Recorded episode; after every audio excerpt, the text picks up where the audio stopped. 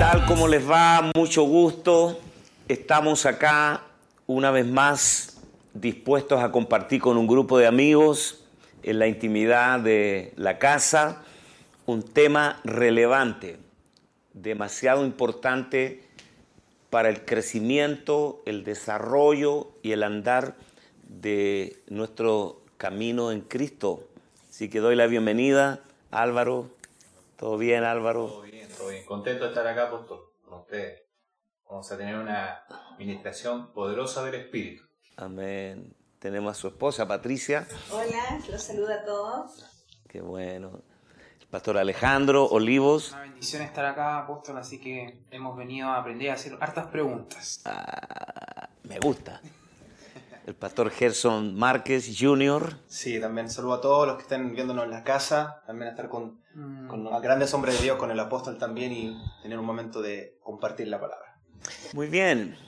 Uno de los mensajes que se ha omitido en estas últimas décadas en, en el discurso eh, evangélico, en los púlpitos, en las escuelas, en, en- en las escuelas formativas de pastores, en lo que se predica en internet, es el mensaje de la cruz, el tema de la cruz de Cristo todo, todo el mensaje de Dios tiene que ver con la cruz, está ligado completamente a la cruz. Pablo dice que la cruz es locura para los que se pierden, pero para, los, para nosotros es poder y sabiduría de Dios. Significa que la máxima expresión de sabiduría de Dios está reflejada en la obra de la cruz. ¿Qué tanto, qué tanto sabemos de la cruz? ¿Por qué Cristo murió? ¿Él murió solamente para librarnos del infierno? ¿O Él murió por nosotros solamente como sustituto? ¿O nosotros fuimos incluidos en esa muerte? Lo que quiero decir es que en la legalidad de Dios, en la intemporalidad de Dios, cuando Cristo murió, ¿estaba yo también muriendo allí? ¿O Él fue solo mi sustituto? ¿O Él me incluyó? ¿Cuáles son los dos aspectos de la cruz? El aspecto sustitutivo y el aspecto inclusivo. A nosotros se nos predicó la mitad del mensaje. Cristo murió por ti, tú deberías haber muerto allí. Agradecele al Señor que murió por ti. De eso vamos a hablar, ¿qué les parece? ¿Alguien quiere opinar algo? ¿Lanzar la primera piedra? Muy importante este tema porque la verdad que yo creo que uno de los vacíos eh, es ese tema de, de que Cristo murió por ti. Creo que es un vacío que de repente está en las iglesias. eh, bueno, como pastores tenemos que tener esa revelación de la cruz y poder transmitírselo a la gente, porque creo que hay un vacío muy grande, apóstol, en los creyentes, de que solamente Cristo murió y como que el creyente no, no ve la cruz de Cristo como su cruz también.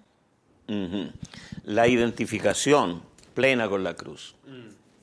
¿Qué piensas tú, Alejandro? Necesitamos que tú como pastor eh, puedas compartir tu experiencia, Sí. eh, tu experiencia con respecto a la cruz. Es un tema eh, central. Creo que eh, también es común eh, que en la iglesia nosotros toquemos el tema de la cruz, pero en muchas iglesias también se omite el verdadero significado y a veces se ignora. Una vez que en la red, en los jóvenes, el grupo de jóvenes, compartimos este tema y lo pudimos graficar en- entre todos de la siguiente manera, eh, como si uno estuviera en medio de la carretera y viniera un camión a toda velocidad y frente a nosotros estuviera Jesús. Y la mayoría de las personas piensa que Jesús cruzaría la calle, nos empujaría y él asumiría nuestra posición pasando el, camión, el camión por encima de él. Mm, Y luego todo eh, haciendo un debate, eh, llegamos a la siguiente conclusión, que él cruzaría la calle, nos abrazaría y estaría junto con nosotros y el camión pasaría encima, pero de ambos. mm, Y ese es el gran significado que para nosotros ha tomado la cruz, de que nosotros estamos ahí y estuvimos ahí juntamente con Cristo. Por lo tanto, también nos toca todos los aspectos que Cristo tuvo que pasar, también lo tenemos que pasar nosotros. Ahí tenemos para el encabezado un, un versículo en Primera de Timoteo 2.4. Dice así, el cual quiere que todos los hombres sean salvos y vengan al conocimiento de la verdad. Muy bien. Hay dos etapas eh, en las que Dios eh, no- nos, in- nos inserta, nos incluye, nos introduce. Primero, la salvación. La salvación no es el fin, la salvación del infierno y ya no, no estar condenado, sino que la salvación es la etapa preliminar para llevarnos al pleno conocimiento de la verdad. Nosotros como iglesia, eh, Pastor Álvaro, hemos tenido un éxito relativo en traer gente a los edificios, a los templos, pero hemos fallado, hablo en términos globales, hemos fallado en llevarlos al pleno conocimiento de la verdad. Hay mucho analfabetismo, mucha ignorancia de la obra consumada de la cruz. Por eso quise arrancar con este versículo de 1 de Timoteo 2.4, el cual quiere que todos los hombres sean salvos. Primero, la salvación te califica para entrar al pleno conocimiento de la verdad. Entonces hay, hay, hay un aspecto, hay un aspecto de la cruz, un aspecto de nosotros con Cristo, al que yo he llamado nuestra plena identificación con Cristo. Nuestra plena identificación con Cristo.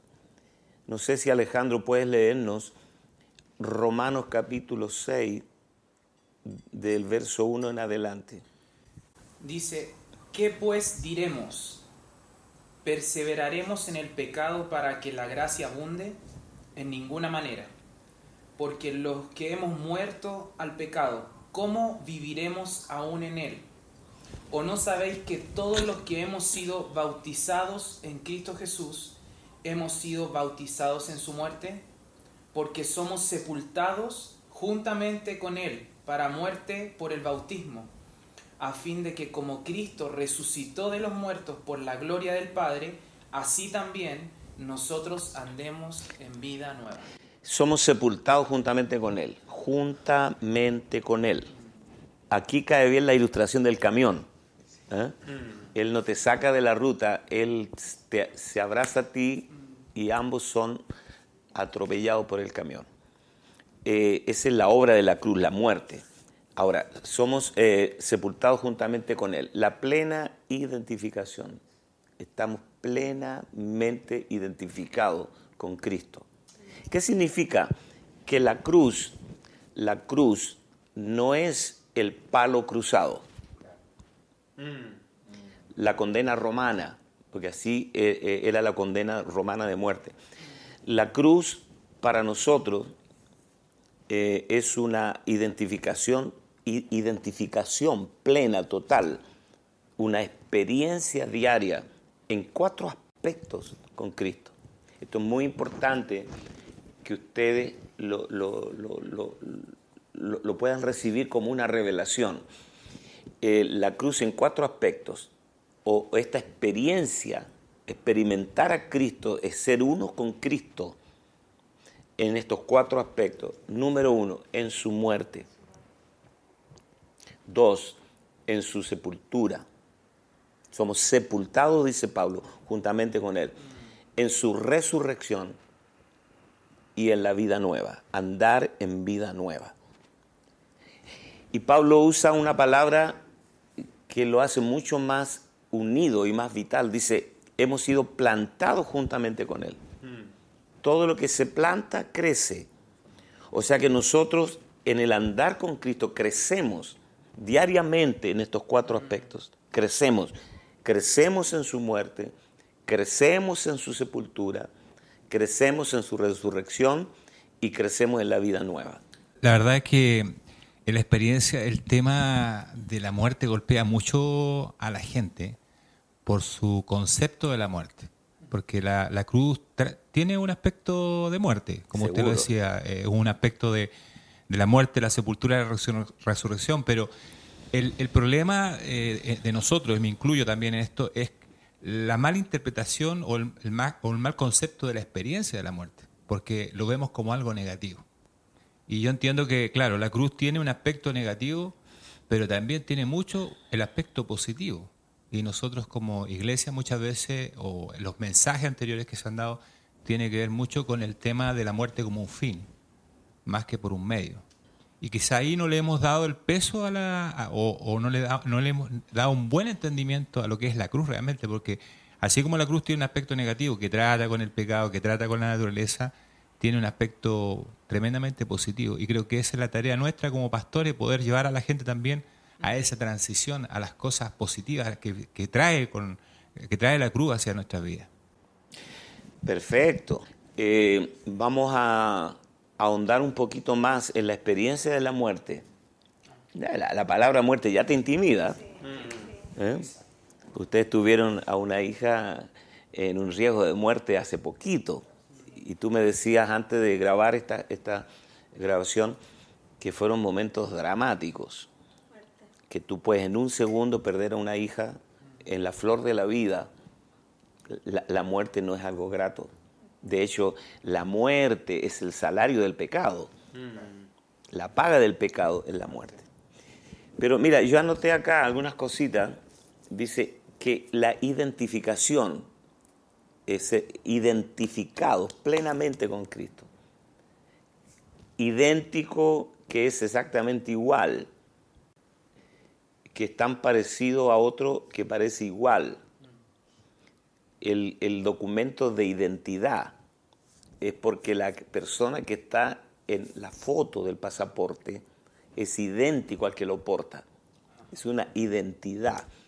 Entonces, Romanos capítulo 6 está hablando de que nosotros somos idénticos delante del Padre, ¿no? Delante de, de la jurisprudencia del Padre. Nosotros somos idénticos al Hijo en estos cuatro aspectos si es que estos cuatro aspectos son nuestra experiencia diaria. Eh, las dos muertes, la muerte individual, o sea, todos moriremos algún día. De eso estamos más que claros. algún día será nuestro último día. Todos tenemos un día marcado, como alguien dijo, nadie muere el día anterior. Todos tenemos un día en que vamos a morir, la hora exacta que Dios lo sabe. Perfecto. Esa muerte individual no es significativa para Dios en el propósito.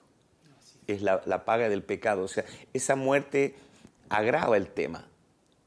Esta muerte no tiene rentabilidad para Dios. Tu muerte es tu muerte individual.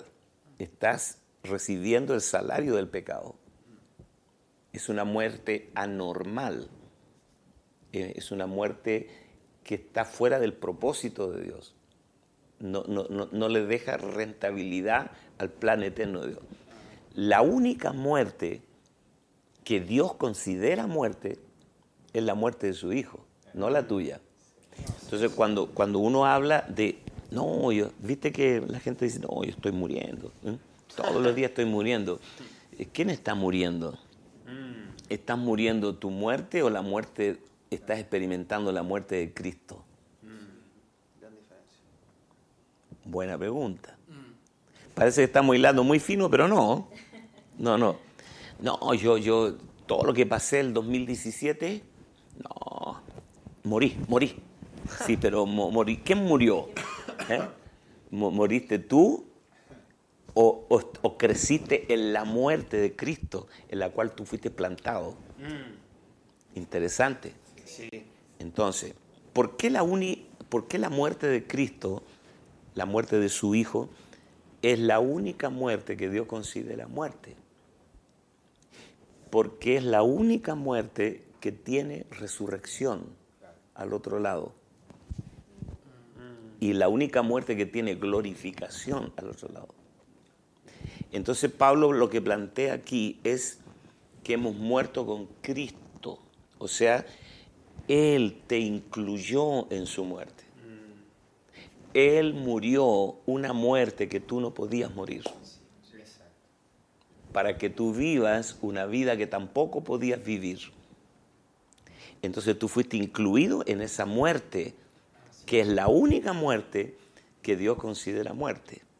La tuya es un accidente, que no es relevante, que no aporta nada al tema, lo agrava. La única muerte que Dios considera muerte es la muerte de su Hijo. Entonces la cruz, como primera cosa, te lleva a esa muerte. ¿Qué les parece? Hay mucha gente que es enemiga de la cruz, que, que no quiere morir, ¿a eso se refiere? ¿Que no quieren morir, que no quieren pasar por la muerte de, de Cristo? ¿A qué se refiere Pablo cuando habla de los enemigos de la cruz?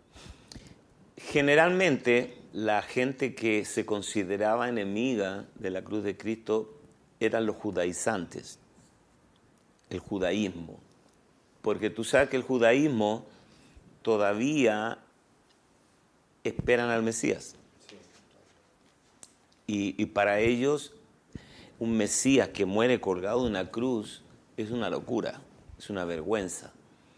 Entonces, ellos se han declarado abiertamente enemigos de la cruz de Cristo.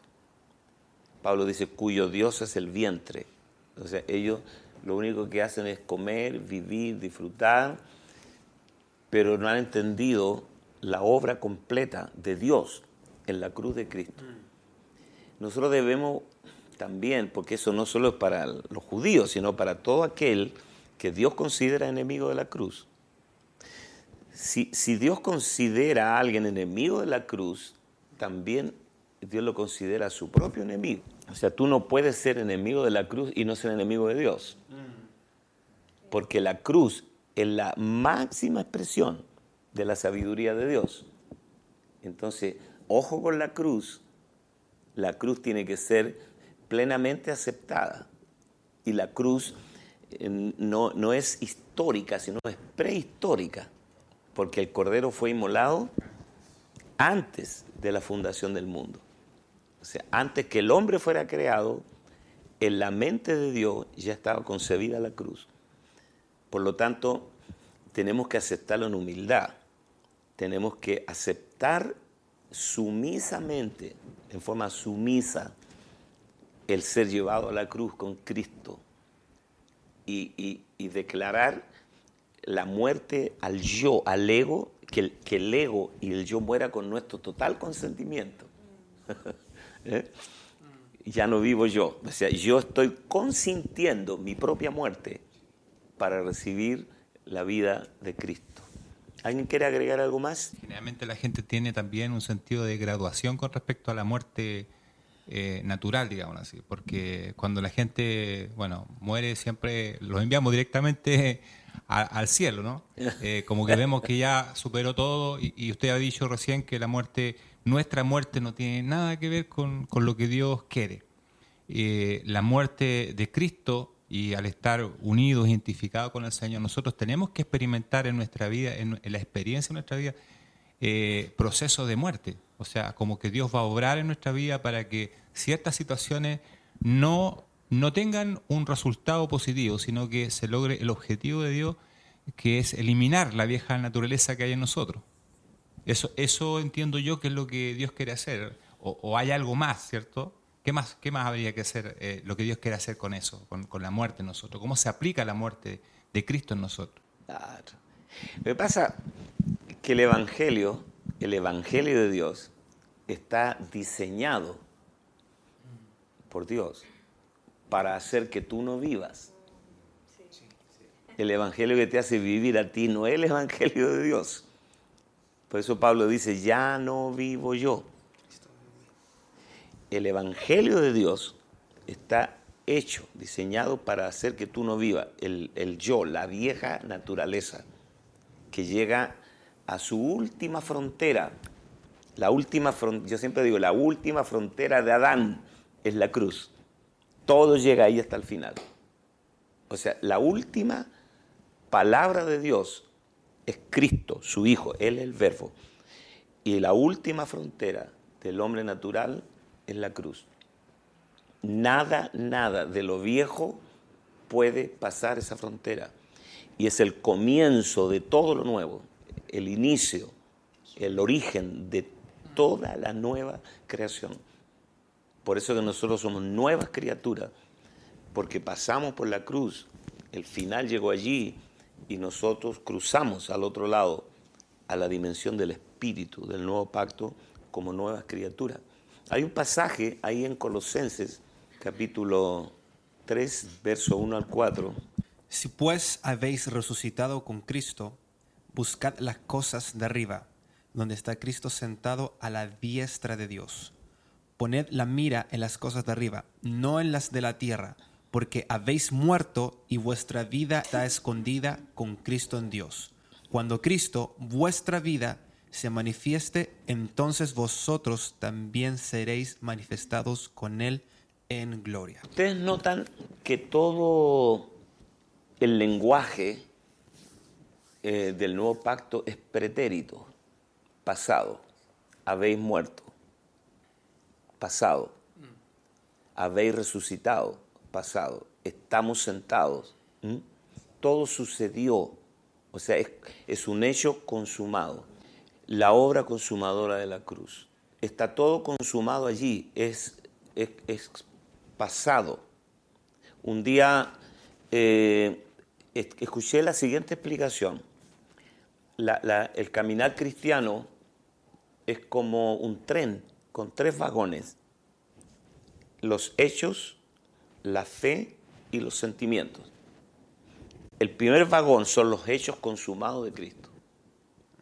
La obra terminada. El segundo vagón es la fe en esos hechos. Y el último vagón son los sentimientos.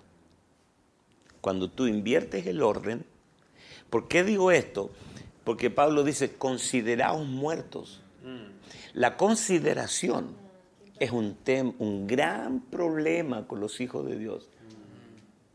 La consideras, considérate. ¿Qué significa? Consideraos a vosotros mismos, si estáis en la verdad. Consideraos muertos al pecado, pero vivos para Dios de entre los muertos. Entonces, regresemos a este tren. Los hechos, los hechos de Cristo ya fueron todos terminados. Dice el libro de Hebreos que eh, nosotros debemos, eh, hemos entrado en el reposo de las obras como Dios de las suyas, porque las obras de Dios fu- fueron acabadas desde la fundación del mundo. O sea que no esperemos nada más de Dios. Todo lo que Dios pensó hacer, ya lo hizo. Todo lo que Él pensó darnos, ya nos fue dado en la persona de su Hijo. Qué tremendo es. Qué tremendo. Cuando tú te levantas en la mañana y no estás orando esa oración religiosa, Señor, dame amor.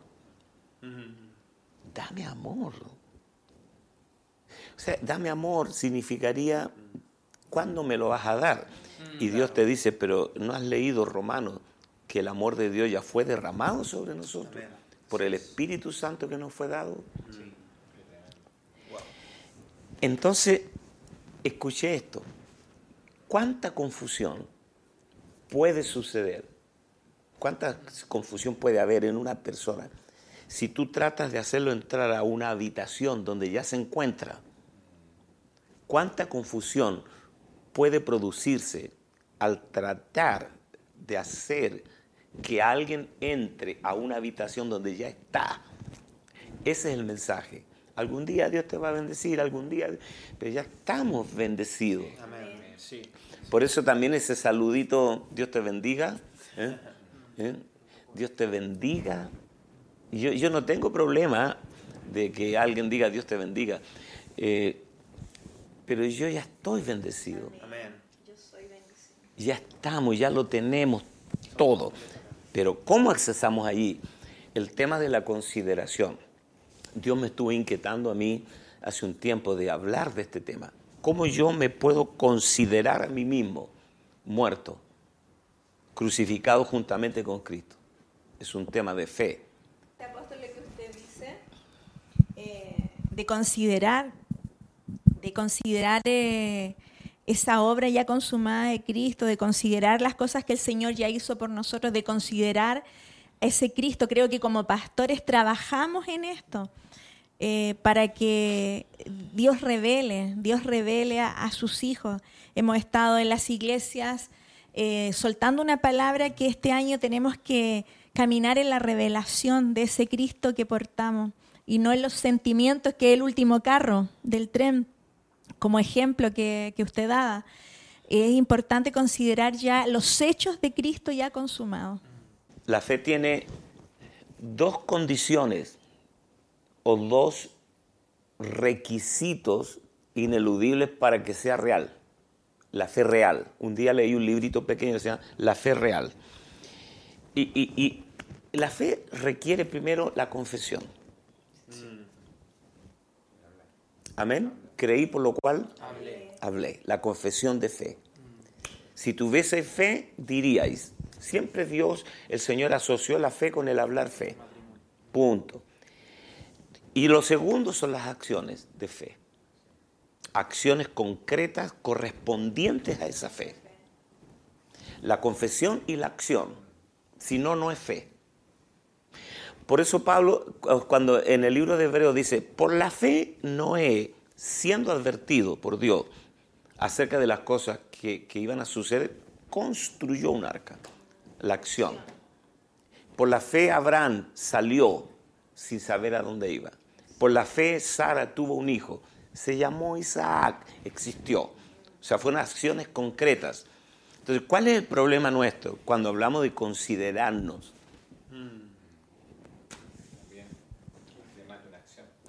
Claro. Colosense, aquí lo que dice, dice, porque habéis muerto y vuestra vida está escondida con Cristo en Dios. Cuando Cristo, vuestra vida, se manifieste, entonces vosotros también seréis manifestados con Él en gloria. Es el verso 4. El verso 5 dice, haced morir lo terrenal en vosotros. No está ahí, pero está en la escritura. Haced morir. O sea, a ver, espera un poco, Pablo. Primero me dice que yo estoy muerto y luego me dice que haga morir. Está en el, en el mismo pasaje. Porque habéis muerto y vuestra vida está escondida con Cristo en Dios. Haced morir lo terrenal en vosotros. Esta es la acción, esta es la consideración. Nadie puede hacer morir lo terrenal si primero no está muerto. Me gustaría, apóstol, me, me estaba acordando de lo que usted nos ha estado enseñando en las escuelas, de lo posicional y de lo disposicional. Ajá. Sí. Estas palabras que parecen palabras rebuscadas son palabras de día domingo y que no están en la escritura. Usted va a buscar eh, en la concordancia disposicional. No existe. Pero define el término. Lo define. Posicional. La posición y la disposición. Por ejemplo, Abraham. ¿Cuál fue el, cuál fue el tema de Abraham? Que Abraham tuvo una justicia posicional. Porque dice, creyó Abraham a Dios y le fue contado por justicia. Pero usted da vuelta a la hoja de la Biblia y a la otra hoja tiene Abraham, al justo Abraham, acostándose con la empleada, con Agar. Entonces, ¿dónde está el justo? Porque Abraham tenía justicia posicional. Él fue declarado justo, pero no tenía la justicia disposicional. O sea, la naturaleza justa a Cristo viviendo dentro de él. Esa es la posición y la disposición. Todo eso, es, todo eso define estas dos etapas. Por ejemplo, estamos muertos. Ok, com- posi- Como yo estoy muerto, ahora yo hago morir lo terrenal. Y esa es la acción de fe. ¿Lo captan? Ahora, regresemos al tema de la cruz. Porque to- toda la revelación, yo cuando, cuando yo era predicador de temas, yo leía un pasaje de la Biblia y lo desarrollaba o lo inventaba. Pero cuando uno empieza a escudriñar la revelación de la palabra, uno eh, empieza a, a ten- ver una transversalidad en la Biblia. Porque un poco de la revelación está en Génesis, otro poco en Apocalipsis, otro poco en Hebreo. Entonces eso a ti te obliga a ser un laburante de la palabra, escudriñar la escritura. Entonces, no es que tú vas a encontrar toda la revelación en un solo versículo, sino que tienes que conocer la escritura. Dice, las escrituras hablan de mí. Entonces, volviendo a esto, aquí tenemos nosotros eh, la muerte, considerados muertos, que es la primera experiencia y la plena identificación con Cristo en su cruz, la muerte. Eh, considerados muertos al pecado. Yo estoy muerto. No lo siento. Da lo mismo porque es el último vagón. No tomes en serio tus sentimientos. Tu primer vagón son los hechos consumados de Cristo. Tu segundo vagón son en la fe en esos hechos consumados. Si Cristo dice que yo estoy muerto juntamente con Él, esa es la única verdad que para mí cuenta. Lo que yo sienta no tiene ningún valor absoluto. Punto. ¿Se va captando no? Entonces consi- yo estoy muerto juntamente con Cristo. El segundo aspecto es la sepultura. Ustedes tienen ahí eh, en su tema que fuimos sepultados con Él en Romanos 6 y la sepultura eh, era algo muy importante en el antiguo pacto. Eh, por ejemplo, tú tienes ahí, eh, Alejandro, Sí, la muerte de Jacob, sí. porque en el antiguo pacto, vamos a leer unos versículos acá muy importantes, porque en el Antiguo Testamento nosotros tenemos la sombra, la figura y los tipos.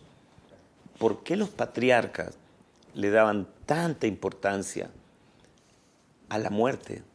Si tú, por ejemplo, analizas eh, la vida de Abraham y Sara como matrimonio, eh, Abraham no fue un buen marido al punto de, de entregarle su esposa al rey Abimelech para que durmiera con él. Si, si, si es que el ángel de Dios no protege a Sara, eh, el rey se la hubiera violado con el consentimiento de Abraham. Entonces no fue un buen marido, seamos honestos. Pero Abraham honró mucho más la muerte de Sara que la vida de Sara. Cuando Sara va a morir, Abraham compró una cueva, pagó mucho dinero por la cueva de Macpela. E- Entonces había algo profético ahí. Puedes leer en Génesis 49. Génesis 49, 29. Después les ordenó y les dijo, voy a ser reunido a mi pueblo. Sepúltenme con mis padres en la cueva que está en el campo de Efrón elitita. O sea, Jacob, antes de morir, él dio orden de que lo sepultaran junto a Abraham y a Sara, y junto a Isaac. Todos eran reunidos y fue reunido con sus padres. En- hay otro pasaje, eh, En Génesis 25, 17. Estos fueron los años de la vida de Ismael, Ismael, 137 años. Murió y fue reunido a su pueblo. fue reunido a su pueblo. Es el- la reunión, la comunión en la muerte. Ajá. Eso estamos hablando de la comunión en la muerte. Nosotros no, Eh. tendemos a, hablar ese concepto de reunirnos y tener comunión en la muerte. Claro, eso, esto es profético en el Antiguo Testamento para nosotros. En, en- eh, Génesis 20 35, 29, Y expiró Isaac, murió y fue reunido a su pueblo, anciano y lleno de días. Sus hijos Esaú y Jacob lo sepultaron. fue reunido a su pueblo, Isaac. Números 20, 24. Aarón será reunido a su pueblo, pues no entrará a la tierra que yo he dado a los israelitas, porque ustedes se rebelaron contra mi orden en las aguas de Meriba. Sigan leyendo los otros pasajes, números 27, 13. Dice, eh, y cuando la hayas visto, tú también te reunirás a tu pueblo como se reunió tu hermano Aarón. Está hablando de la muerte de Moisés. Sí, Señor. Y la muerte de toda una generación. En jueces 2.10 dice, también toda aquella generación fue reunida a sus padres, y se levantó otra generación después de ellos que no conocía al Señor ni la obra que él había hecho por Israel. Así que todo lo, lo- lo que es verdadero en Él, en Cristo, es verdadero para nosotros también. Génesis 23. La sepultura de Sara, Génesis 23, del 1 al 4. Sara vivió 127 años. Estos fueron los años de la vida de Sara. Sara murió en Kiriat Arba, que es Hebrón, en la tierra de Canaán. Abraham fue a hacer duelo por Sara y a llorar por ella.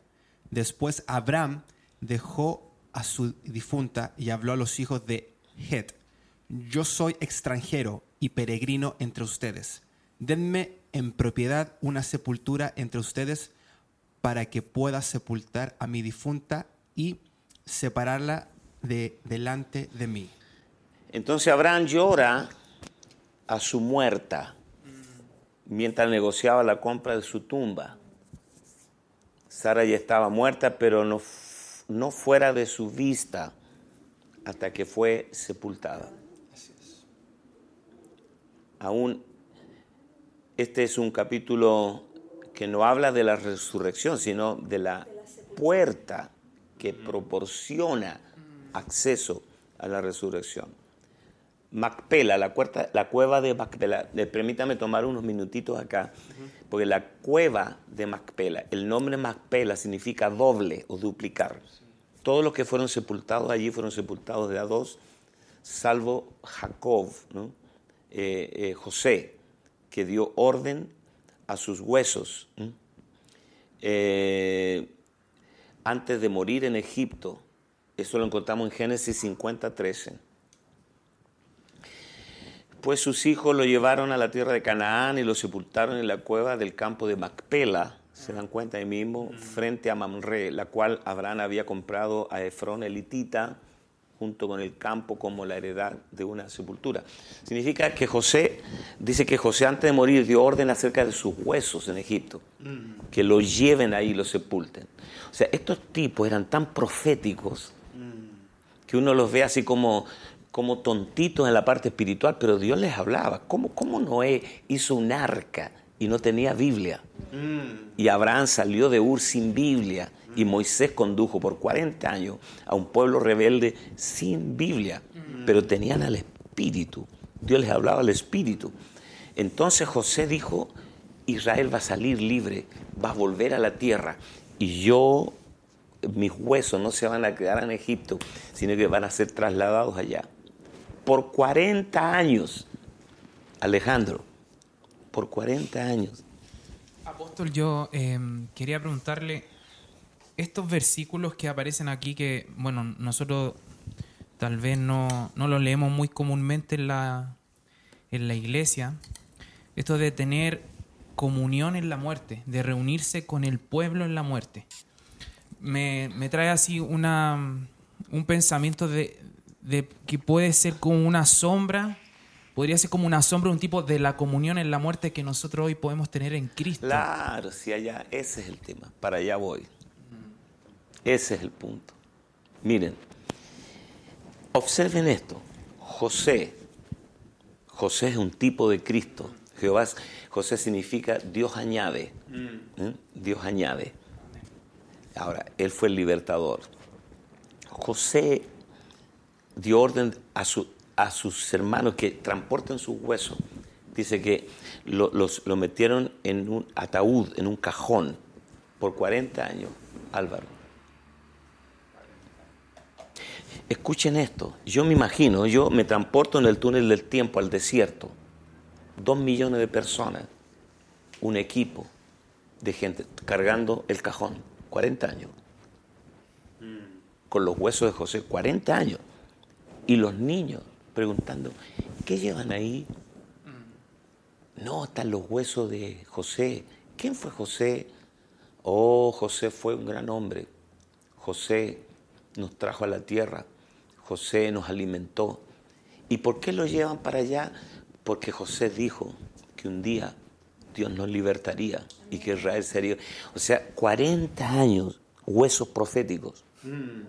Por 40 años, los niños, la gente preguntando, ¿qué llevan ahí? O sea que hay tanta unción en algo profético que aún después de muerto, alguien puede seguir predicando.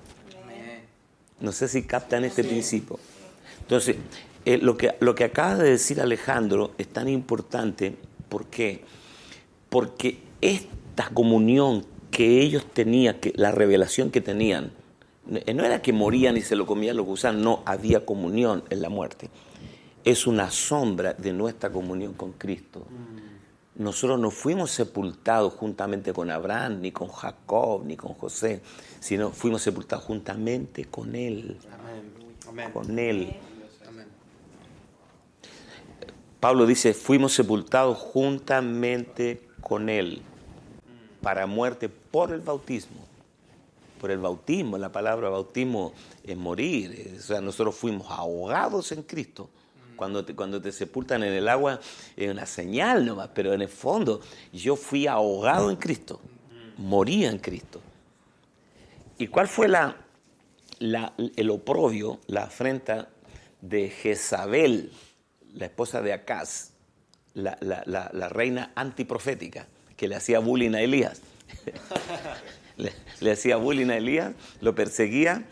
Y mira lo que le dice el profeta a, a- a Jezabel antes de morir. Segunda de Reyes, lo- léelo para ti. Los perros se comerán a Jezabel en el campo de Jezreel y nadie la sepultará. Entonces abrió la puerta y huyó. O sea, la vergüenza de Jezabel es que no fue sepultada. Tú sabes que yo he pensado mucho porque todos los que estamos aquí somos pastores de gente con la que lidiamos en la vida de la iglesia local, que nosotros nos pasamos la vida tratando de sepultar gente que no ha muerto. Porque sepultar significa quitar de la vista, apartar de los ojos. Entonces, cuando alguien muere, yo recuerdo cuando murió mi mamá. Cuando murió mi mamá, yo estaba predicando en Argentina, en la iglesia del pastor Bernardo Estamateas. Y me llama Ana María, me dice, acaba de morir tu mamá. Me voy a obviar los detalles. Yo, yo andaba con Jairo, mi hijo menor, y, y cambiamos los boletos y salimos al otro día a primera hora. Y yo llegué a casa de mis padres, donde tenían el féretro. Y la funeraria cometió un error, todavía no me explico qué pasó, porque eso es ilegal. El cajón estaba destapado, no, no tenía tapa y vidrio, nada. Y mi mamá estaba al aire y ya había muerto hacía más de 24 horas. Y estaba maquillada, mi hermana la había maquillado y le habían puesto un vestido, yo, yo lo tengo acá, esa imagen, un vestido negro con rosas rojas. Un vestido que nunca había usado, mi mamá compraba ropa, no lo usaba nunca. Y los regalos que le hacían, como toda viejita. Y yo recuerdo que cuando llegué ahí la vi y a mí me parecía que no estaba muerta, porque estaba maquillada, bien vestida. Y yo cuando besé su mejilla y sentí el cuerpo frío, eh, es una sensación muy extraña tratándose de tu madre. Y parece que todavía la tienes, porque cuando tienes el, el cadáver ahí es como que no se ha ido. todavía lo ves. Pero cuando fuimos al cementerio a sepultarla y volvimos a casa sin el cuerpo del muerto, en ese momento es cuando la muerte se hace real. Por eso la sepultura en Cristo es muy importante, porque te saca de los ojos. Es como que Dios, el Padre, te aparta de la vista y lo único que ve al mirarte a ti, ve a Cristo, no te ve a ti. ¿Y cuál es el problema de las iglesias? Todos quieren verse. No hay nadie que quiera estar oculto, todos quieren verse. Entonces, cuando tú le dices a alguien, hermano, pero perdónela, restaure, reconcilia, no puede. Y tú estás tratando de sepultar a alguien que no ha muerto. Digamos, en, la escritura, porque cuando Pablo en Romanos 6 habla y dice, o ignoráis que todos fueron muertos en el bautismo, y le recuerda el bautismo. Y le recuerda que cuando un creyente se bautiza o, pasa por esa estación de bautismo, en el fondo tiene que tener un entendimiento de lo que está haciendo, que es morir realmente. Pero parece que eso no se olvida en el tiempo y la gente como que no entiende que la muerte tiene que estar presente en todas las, instancias de nuestro proceso con el Señor. Y ahí empiezan los problemas. La gente eh, no quiere ser sepultada. ¿Ah? Quiere morir, pero quiere seguir manteniéndose ahí, viéndose. O sea, como que muere y no muere. Nunca se ejecuta esa etapa final de separarse, ¿ah? de manifestar la muerte, efectivamente. Llegar a, esa instancia que usted dice, eh, hacer real la muerte. Es un estado cataléptico, es una catalepsia. ¿Sabe lo que es una catalepsia? Que queda como muerto, pero no se murió. Claro. ¿Eh? Eh, eh, yo siempre le, digo a la gente, pregúntele a la persona que está a su lado, ¿qué tan muerto está el muerto? ¿Qué Porque, claro, ¡oh, se murió! Viste en un accidente. Mm. El otro día yo venía por la ruta 68, el sábado volviendo, dos camarógrafos de Fox Sport murieron en un accidente, una muerte tonta, porque el auto se les rompió, se pararon a la orilla de la ruta y por detrás vino vehículo los mató a los dos. Una, pena muy grande. Pero aún así, estando muerto, tú no puedes decir, se murió. Perdón, ¿usted es médico forense? No. ¿Quién, quién el que, quién el que eh, certifica la muerte del muerto? Es un forense. Toma pulso. Ellos saben cuando alguien murió.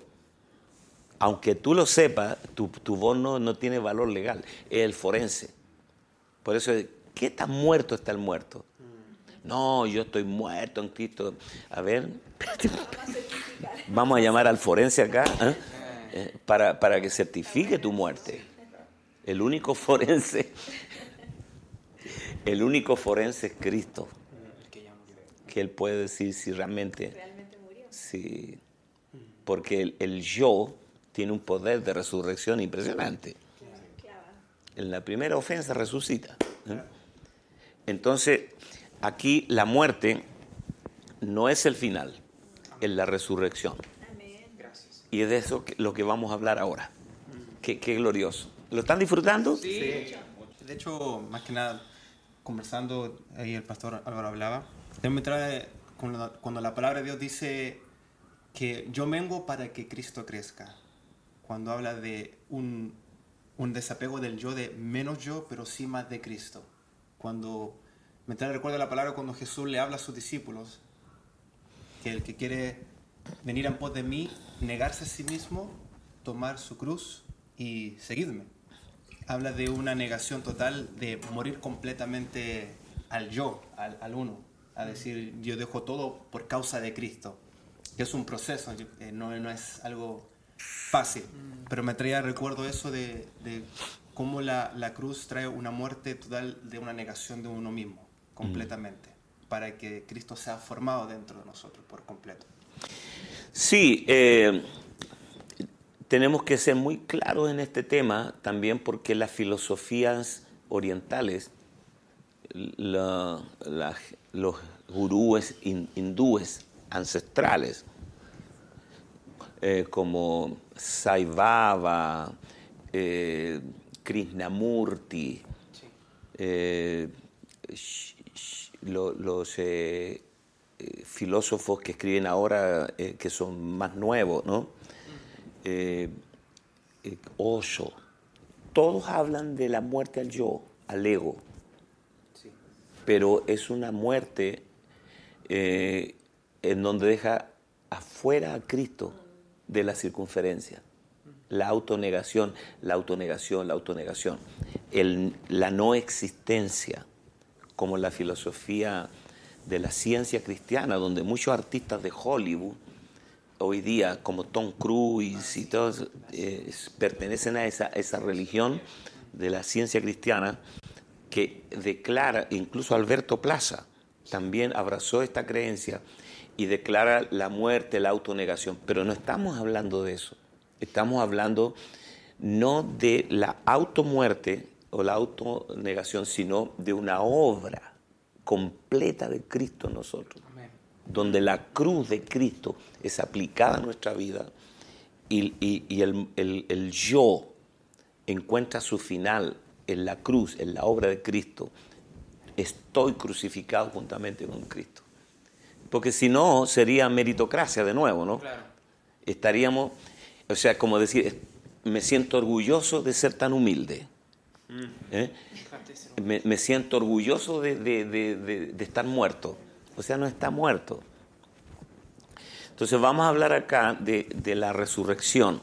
En Romanos capítulo 6, verso 4, andar en la novedad de la vida.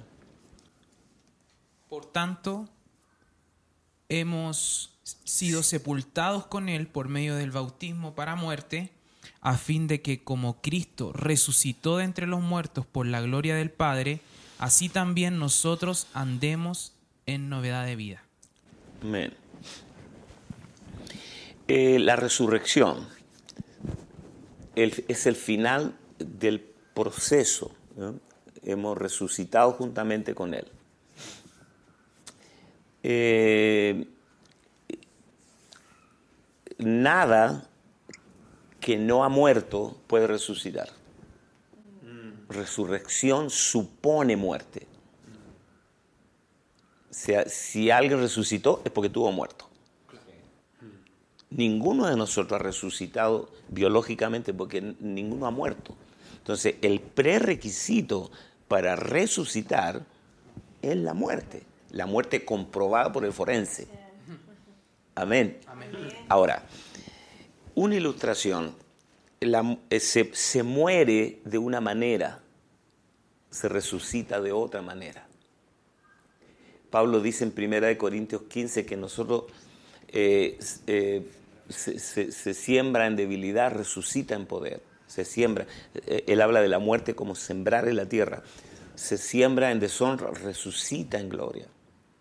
Cristo mismo, Cristo murió como un Cristo individual y resucitó como un Cristo corporativo, un, Cristo mu- multiorgánico compuesto de todos nosotros. Murió en debilidad, resucitó en poder. Eh, es como tomar, tomar una semilla de clavel y plantarla en la tierra, esa semilla va a morir. Nada que... Por eso Pablo dice, necio, lo que tú siembras no se vivifica si no muere antes. Ahora, cuando tú siembras la semilla de clavel, que es un tubérculo, una semilla fea, por cierto, nadie pondría una semilla para adornar la mesa, nosotros ponemos la flor. Pero el clavel, que es una obra sublime de la belleza de Dios, el clavel siempre estuvo encerrado en la semilla. Estuvo ahí, pero nadie lo ve. Hay que sembrar la semilla para que crezca el clavel. O sea que el clavel es la glorificación de la semilla. Eh, es casi imposible de entender cómo algo tan hermoso estuvo encapsulado en algo tan feo. Nosotros morimos para que lo peor de nosotros quede acabado y resucitamos para que lo mejor del plan de Dios se manifieste en nuestra vida. Amén, qué glorioso apóstol.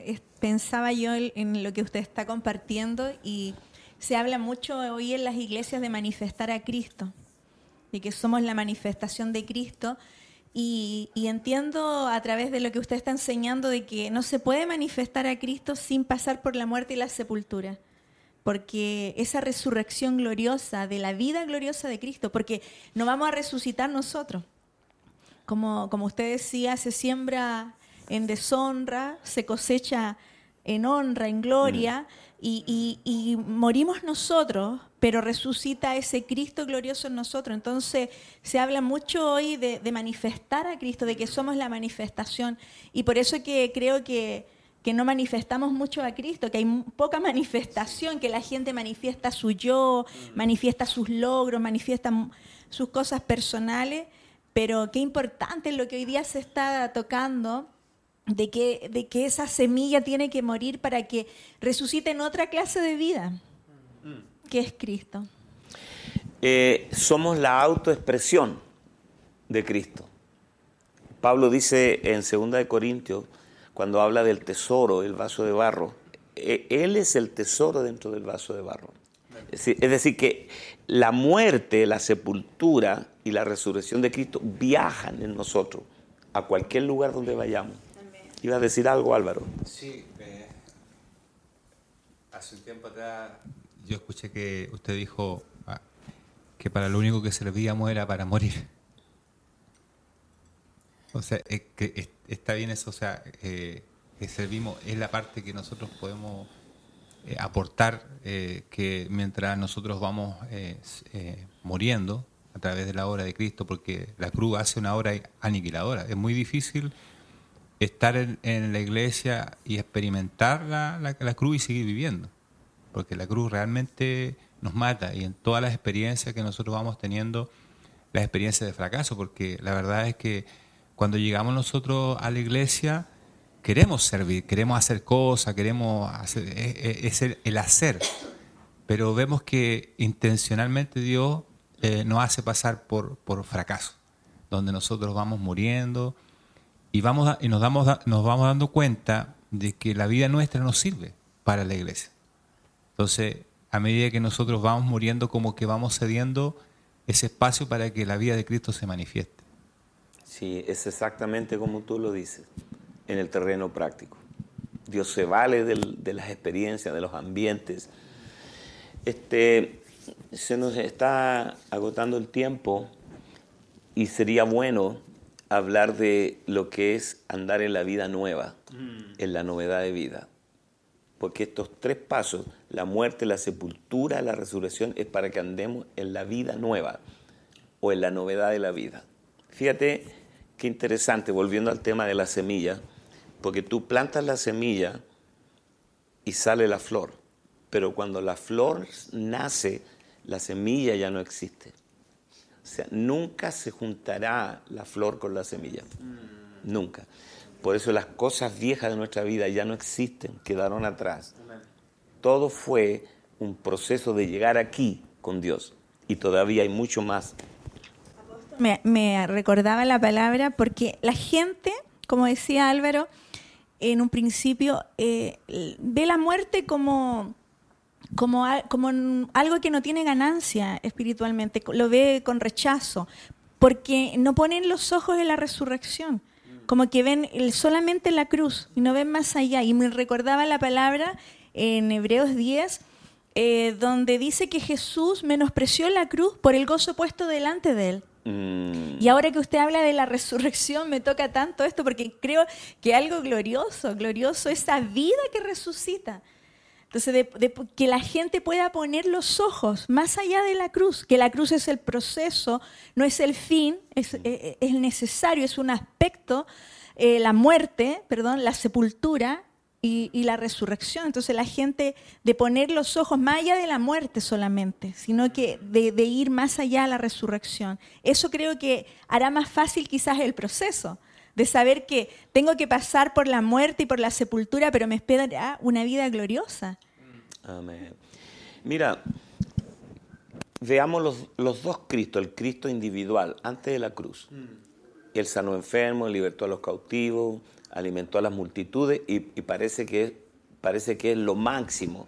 Pero cuando Cristo muere y resucita en vida nueva, su ministerio fue mucho más amplio. Él bajó a las profundidades de la tierra, vació el seno de Abraham, llevó cautiva la cautividad, dio dones a los hombres, ascendió por encima de todo. El Padre le dio un nombre que es sobre todo. O sea que el ministerio del Cristo resucitado fue mucho más grande que el del Cristo terrenal. Lo mismo va, sucede con nosotros. Estamos llamados a manifestar, como señalaba Patti, la gloria de Cristo en nuestras vidas. Qué hermoso lo que hemos compartido esta mañana. Nos estamos yendo. Quiero pedir a, a Alejandro que nos guíe en la oración final. Bendiciones para todos ustedes. Y nos seguiremos viendo con otros temas tan importantes como estos. Padre, te damos gracias, Señor, en este día maravilloso que has tú preparado, Señor, este terreno sublime de poder entender tu palabra. Siempre nos sorprendes porque tú eres un Cristo, Señor, que se renueva día a día como nuestro alimento diario. Gracias, Señor, por estos cuatro aspectos, Señor, revelados en tu palabra. La muerte, la sepultura, la resurrección y andar en vida nueva. Para que esto, Señor, se plante en nuestros corazones, para nosotros, Señor, y para todas las personas que van a escuchar este estudio, para que la palabra corra, la palabra, Señor, traiga fruto, Señor, que esto se haga viral, para que la gente conozca a este Cristo, la manifestación gloriosa de la semilla en nosotros. Te damos gracias para que, Señor, todas las herramientas que hemos ocupado hasta ahora, Señor, lleven fruto y fruto en abundancia como tú, Señor, lo haces siempre. Declaramos, Señor, bendición en el nombre de Jesús. Amén y amén. Un abrazo para todos. Nos vemos en la próxima. Bendiciones.